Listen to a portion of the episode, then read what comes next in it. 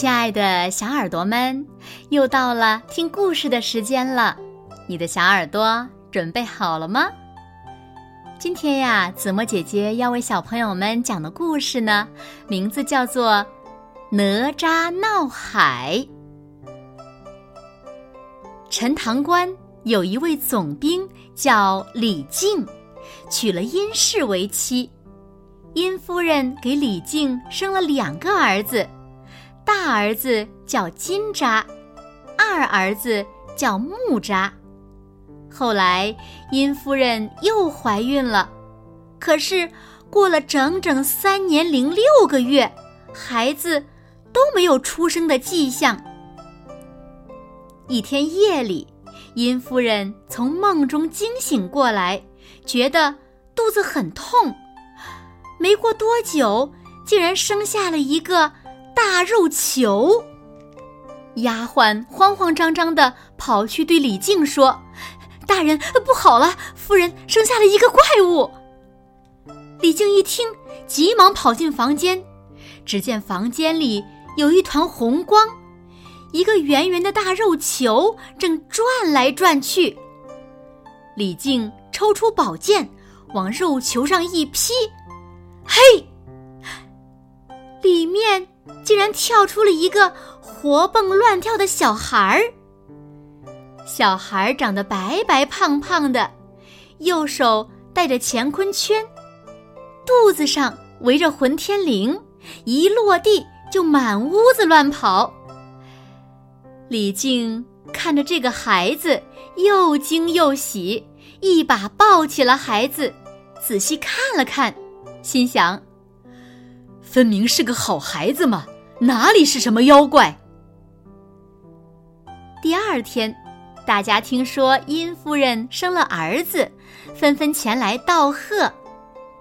一个叫太乙真人的道长也来了。太乙真人非常喜欢这个孩子，便收他为徒，给他取名叫哪吒。不知不觉间，哪吒已经七岁了。这一天天气十分炎热，哪吒热得受不了。便跑到河边玩耍，想洗个澡凉快一下。他扑通一声跳进了河里，解下混天绫蘸水洗澡。没想到，这条河连着东海，混天绫在水里一摆，河面就晃动起来，整座东海龙宫也被震得东倒西歪。虾兵蟹将一个个摔得鼻青脸肿，龙王吓了一跳，赶忙派夜叉上岸查看。夜叉上岸一看，发现是个小孩在洗澡，气得大声咒骂道：“嘿，哪来的野孩子，把我们水晶宫都震坏了！”哪吒回头一看，发现是一个青面獠牙的妖怪。便回骂道：“你这妖怪，我玩我的，关你什么事儿？”夜叉气坏了，抡起大斧就朝哪吒砍去。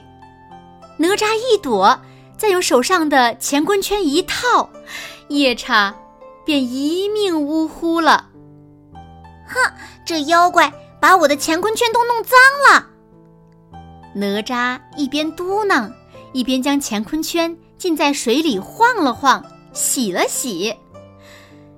谁知乾坤圈一晃，龙宫立刻又晃荡起来，眼看就要垮了。这时，龙王三太子敖丙怒气冲冲的上岸来了，他一见哪吒，便和哪吒打了起来。不料，他也抵挡不住哪吒的两件宝物。跟哪吒才斗了几个回合，就被哪吒给打死了。哪吒不知道自己闯下了大祸，等他回到家，看见四海龙王要捉拿李靖夫妇问罪时，才明白过来，为了不连累父母，哪吒一人做事一人当，举剑自杀了。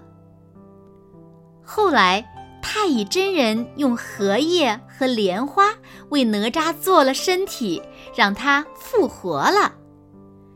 哪吒重生后懂事了许多，后来呢？还辅助周武王姬发建立了周朝呢。